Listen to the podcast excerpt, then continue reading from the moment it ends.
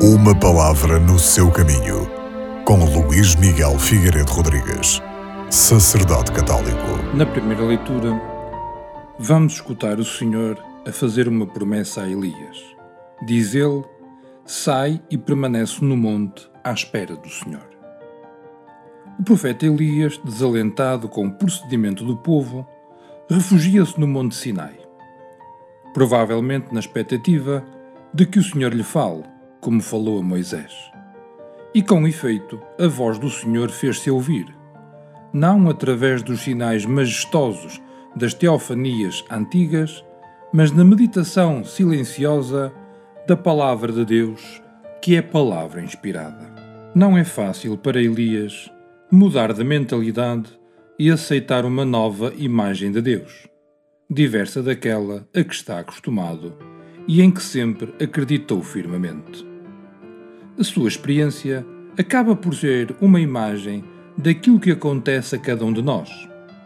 Ainda há muitos cristãos que adoram um Deus que é idêntico ao dos pagãos, um Deus que distribui prémios e castigos, que manda doenças e desgraças e que não manda a chuva se os homens forem maus.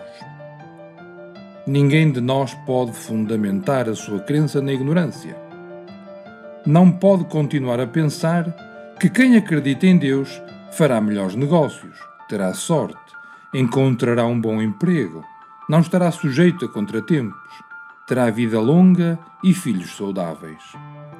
Este modo de imaginar Deus e a religião é muito imperfeito, presta-se a sérias críticas e é, precisamente, condenado e ridicularizado pelos ateus. É preciso que os que ainda pensam assim se ponham a caminho como Elias e se preparem para descobrir o verdadeiro rosto de Deus.